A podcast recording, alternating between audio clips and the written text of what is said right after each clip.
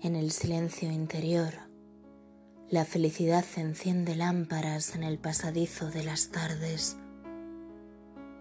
Reposo como la reina de discos del tarot que con su alto sombrero medieval nos da la espalda y está reclinada mirando al oasis, apreciando sin orgullo ni modestia los frutos de largos y numerosos trabajos sabiendo que no hay triunfo eterno, pero tampoco eterna desolación. Allá están las fuentes donde el agua oficia las fluidas ceremonias de la vida. Puedo ver el árbol solo en la distancia, pero también el bosque umbroso de unicornios pacientes. Después, de soledades y sin sentidos, contemplo jardines de lechos sensuales y un lecho blando y terso donde los sueños se multiplican. Abro mi casa de ventanas redondas para oír la historia íntima de batallas y triunfos y derrotas, mieles y hieles de esta experiencia efímera que es la vida. Recuerdo cómo antes desesperé y aún hoy a veces olvido lo aprendido. Insomne noche tras noche, atónita ante el tiempo y las nociones insondables del principio, el fin y las razones de este pasaje grávido y tan aparentemente fútil. Acumulé libros y mapas para encontrar la voz la historia de los astros, desentrañar los mitos, la obsesión de Ícaro que no quiso precipitarse al mar. Preferí las alas a la mordacidad o la conveniencia.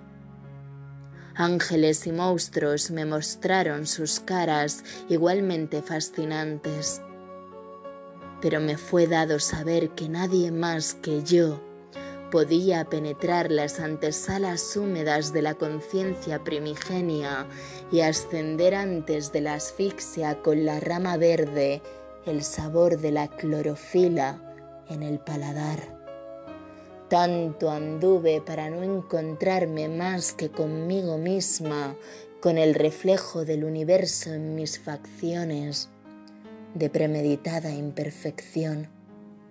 Supe al fin que el aire de las euforias secretas vive asomado a mi propio rostro, tiene el calor de mi plexo solar. La esencia de ser es multitudinaria y en su multiplicidad posee mi nombre. Nunca estuve menos sola más feliz que cuando al aceptar lo que nunca sabría, supe quién era. Somos como las plantas, nuestra piel es hoja y nervaduras sembradas sobre el magma de pasiones hermosas que bailan sin cesar. Somos danza, y danzar en el viento es potestad de nuestras piernas sin raíces todo cambia y nada permanece.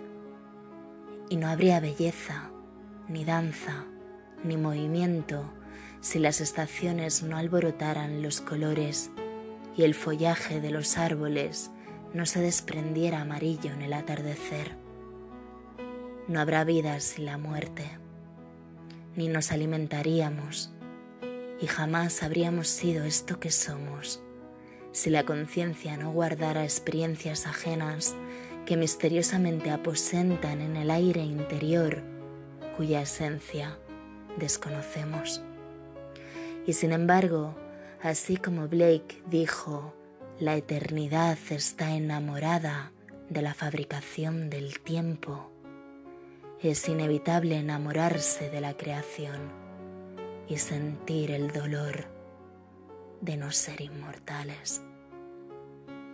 Pero ven y abandona el egoísta rencor ante lo incomprensible, porque la vida se alimenta de la vida. Hemos de arder en la pira funeraria sin perecer.